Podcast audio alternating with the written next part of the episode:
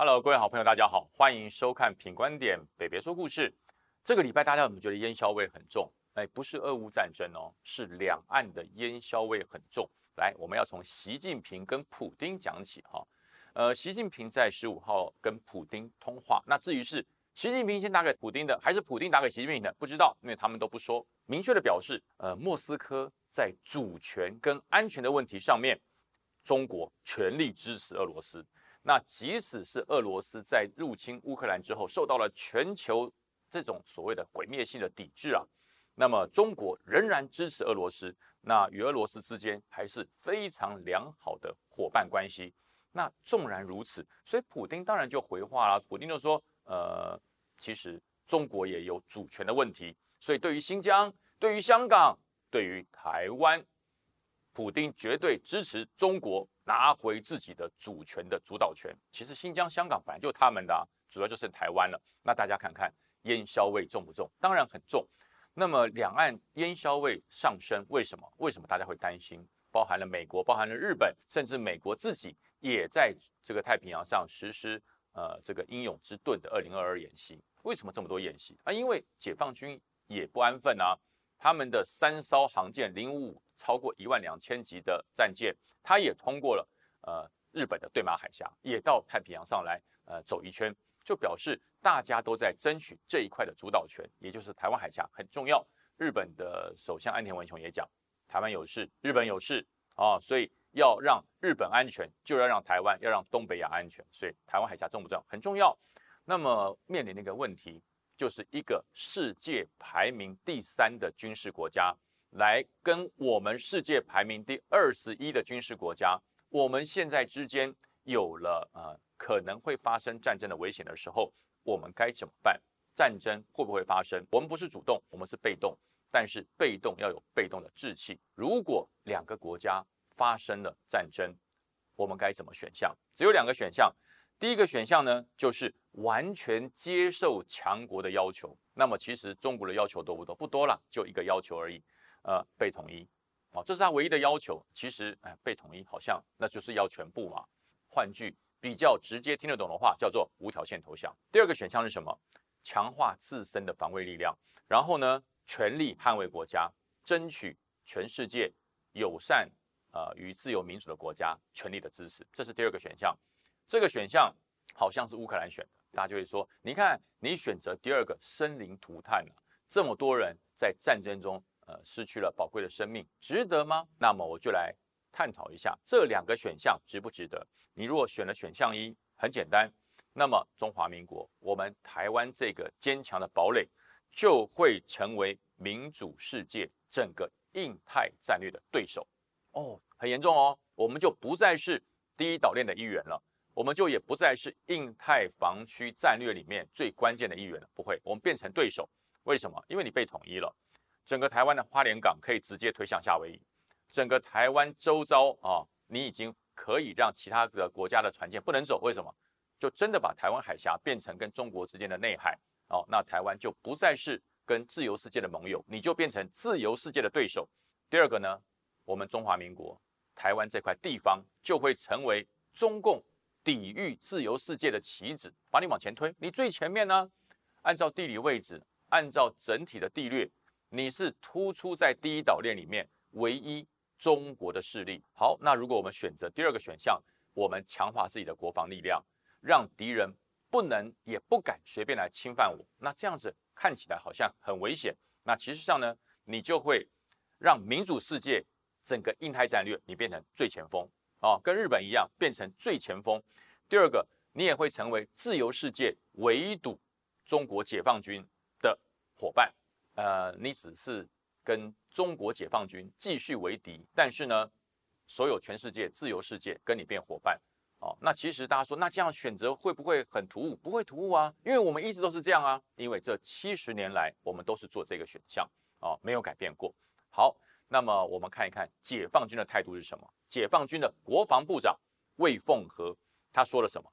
他说：“如果啊有人想要把台湾独立出去，我们解放军将不惜一战。”不够，他又讲了一次。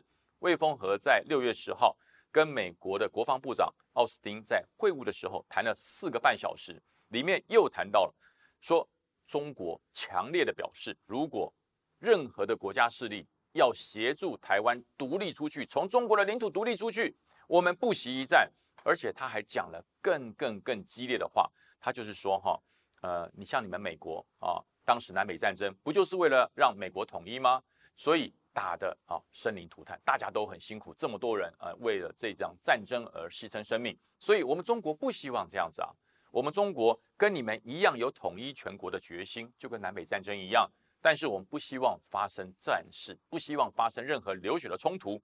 但是呢，如果有人误判中国对于台湾要收回来统一的决心，那么告诉你，即使啊损伤很重，即使呢我们会有很大的代价，可是呢我们不惜代价，一定打到底。这是中国不二的选择。哎，够明白了吧？中国的解放军从来没有放弃武力统一台湾的做法。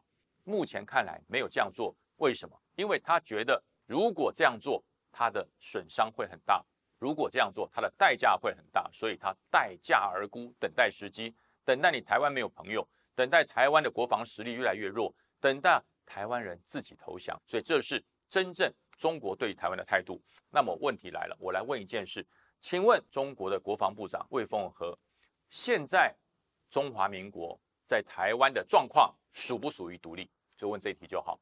我们维持现在中华民国的主权、独立、自由、平等在台湾，这算不算把台湾分裂出去？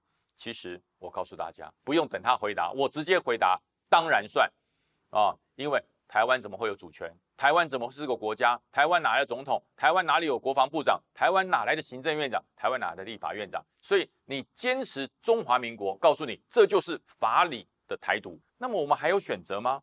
我们除了接受被统一以外，按照魏凤和、按照习近平的想法，是你没有第二个选择，没有选择就不要选，坚持现在的做法，继续走下去就是最好的选择。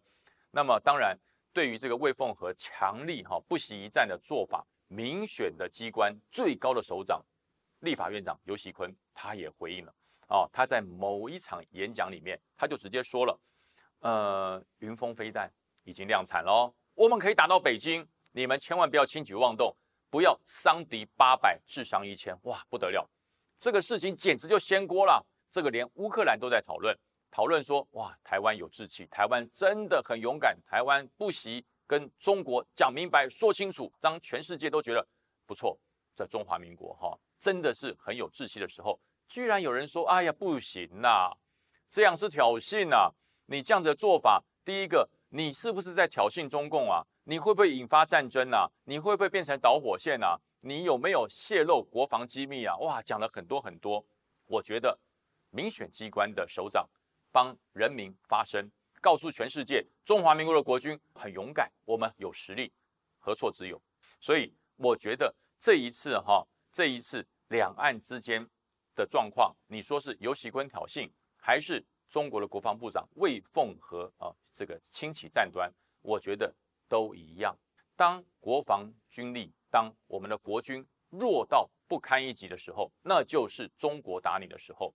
那么现在我们有了雄风二型的飞弹，也有了云峰飞弹，都可以打一千二，甚至打两千公里。而且飞弹的状况，目前来讲都已经研发成功哦。那至于有没有量产，由国防部来宣布。可是我告诉大家，绝对足够保卫我们台海的安全。那这个时候。如果换成解放军，他要不要评估？他如果觉得台湾不堪一击，为什么他在福建的漳州，在福建的福州要建立两个大型的防空基地？那当然是因为他知道台湾国军有力量啊，有这个本事可以捍卫自己，甚至可以做源头打击。不然他何必去做这个防空基地？有一句话，《侏罗纪公园》里面有一个至理名言，叫做什么？生命会。找到自己的出路，哇，大家都听过吧，对不对？那我们中华民国的出路在哪里？我们国军不会放弃找自己出路的任何机会啊，因为我们从来没有停止过。那至于所有的民众，你的选择是什么呢？啊，国军不会放弃，你会不会放弃？这是北培的观点啊，大家听听看有没有道理？有道理的话，别忘了帮我按赞分享。那么每个礼拜都会有好听的故事，大家只要锁定品观点。订阅，打开小铃铛。那么所有的故事就会到你手中。那今天的故事到这边结束喽，大家喜欢吗？那么我们下周再见，拜拜。